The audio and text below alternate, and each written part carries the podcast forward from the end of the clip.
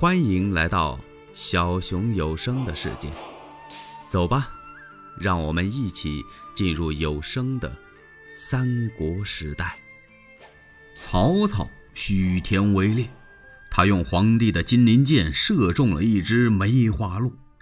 大家一看这只金鳞箭呐，都以为是皇上射中的，立刻是跪倒称贺，三呼万岁。这时，曹操往前一催马，他抢到皇上的前边来了，迎受这一称贺。大家这才明白，感情这只鹿啊是曹操射中的。好多人为之色变。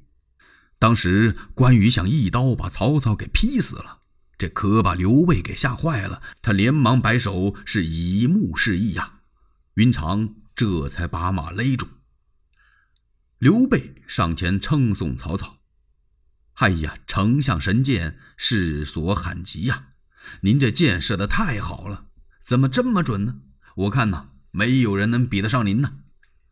曹操微微一笑，哈哈哈哈哈！皇叔过奖了，这乃是天子的鸿福啊！说到这儿，他称颂了皇上几句，可是这张弓啊，并没有还回去。嘣儿，他把它背起来了，皇上就没敢跟他往回要。围猎直到中午，这才在许田设宴，是君臣共饮呐。大家在一起喝顿酒，然后驾还许都。刚回到许都，关羽就找来刘备了。大哥，这曹孟德明明是欺君罔上啊！他把这个鹿射倒了，大家称颂的时候喊万岁，那是对天子。他为什么催马到前边去迎受这一称贺啊？我当时想一刀把他劈死，那您为什么阻拦我呢？当时把我气坏了。玄德赶忙劝解关羽：“二弟，不能这么做呀！你别忘了这投鼠忌器呀。这投鼠忌器是怎么回事啊？”汉文帝手下有个大臣叫贾谊，有一次啊，他给文帝上了一个表，说了这么句谚语：“说欲投鼠而忌器。”这就是说，这老鼠啊，在一个很好的器皿上那趴着，你要打这老鼠，不就把那件东西给毁了吗？意思就是说啊，不敢触动贵臣，恐伤害君主。你当时举刀上前呐，恐怕你也杀不了曹操。咱们兄弟三个人力量多单薄啊，你没看曹操周围那是多少人呢？如果要动起手来的话，曹操在这混乱中，他杀死了天子，把这罪过不就放在你我兄弟头上了吗？关羽听到这儿，点点头。虽是这样想，他心里也是愤愤不平啊。大哥，我看今天要不把这国贼杀死，酒后必成大患。哎呀，玄德立刻摆摆手，二弟。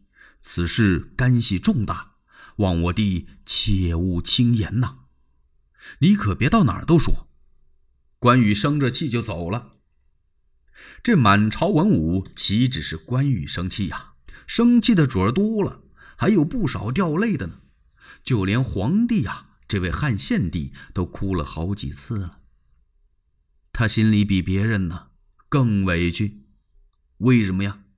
自从自己继位以来，天下是奸雄并起，摁下葫芦瓢就起来。开始吧，董卓篡权；后来呀，李傕郭汜捣乱。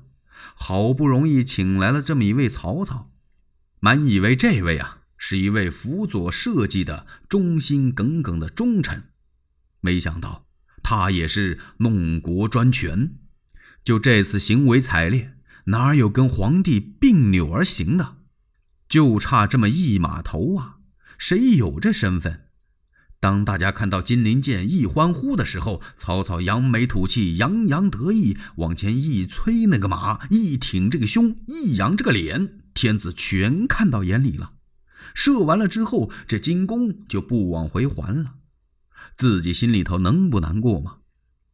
他就跟伏皇后说了：“曹操要是这样作威作福下去。”我每天看见他呀，如赴锋芒呢，就像背上背着好多芒刺，扎的那么难受。他又把今天围场的事情跟皇后说了说。我瞅着这个曹操啊，他是早晚必有异谋，你我夫妻呀，就死无定所了。福皇后这心里也很难过。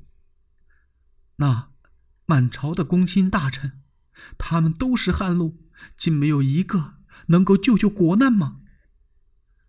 夫妻这正说着话，由外边进来一个人，跪倒在献帝的面前。这献帝一看，原来是皇丈福完，就是福皇后她的父亲。方才他们夫妻的对话，老福完听见了。他跪到这儿，一边安慰献帝，一边跟献帝说：“啊哼，老臣我在围场也看得很清楚，可是我没有这个力量，我制服不了曹操啊，我也没有这么大的权柄。”万岁，您不要难过，保重龙体为要啊！您总是这么哭着，这么憋着，可不得了。老臣我可以给您推荐一人，可以灭曹啊！皇上一听，你快说是谁？那不是旁人，就是曾经在灞河救过驾的车骑将军国舅董承。因为他官拜车骑将军，他手里头还是有着兵权的。我看他还能行。那请皇上把他召进宫来。哎呀，万岁，那可使不得。您不看看朝中几乎都是曹孟德的耳目。万岁呀！您的举止言行都有人看在眼里，记在心中，禀报于曹操，所以不能直接召董承进宫啊。献帝一听，皇上说的有理，那么依皇上之见，该怎么办呢？福完想了想，万岁，就这么着吧，您呢，暗暗的写一道密诏，然后您准备一件衣服。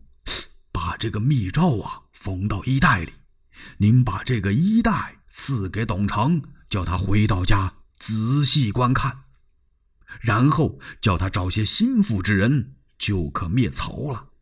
而且此事是神不知鬼不觉，不知万岁意下如何呀？好，好，好，皇上，我立刻写诏。献帝掉着眼泪，咬破中指，用血写的诏书。写完之后，交给福皇后，让她一定要把它缝好，千万不许露出什么马脚。福皇后那是更加仔细谨慎了，她就把这道血诏就缝到玉带里了，可以说啊，是缝了个严严实实。缝好之后，献帝就把这件锦袍给穿上了。他把这玉带也系上，然后才传旨召董承进宫。欲知后事如何，且听下回分解。喜欢小熊的话，请点赞、订阅、加关注，你们的支持是小熊最大的动力。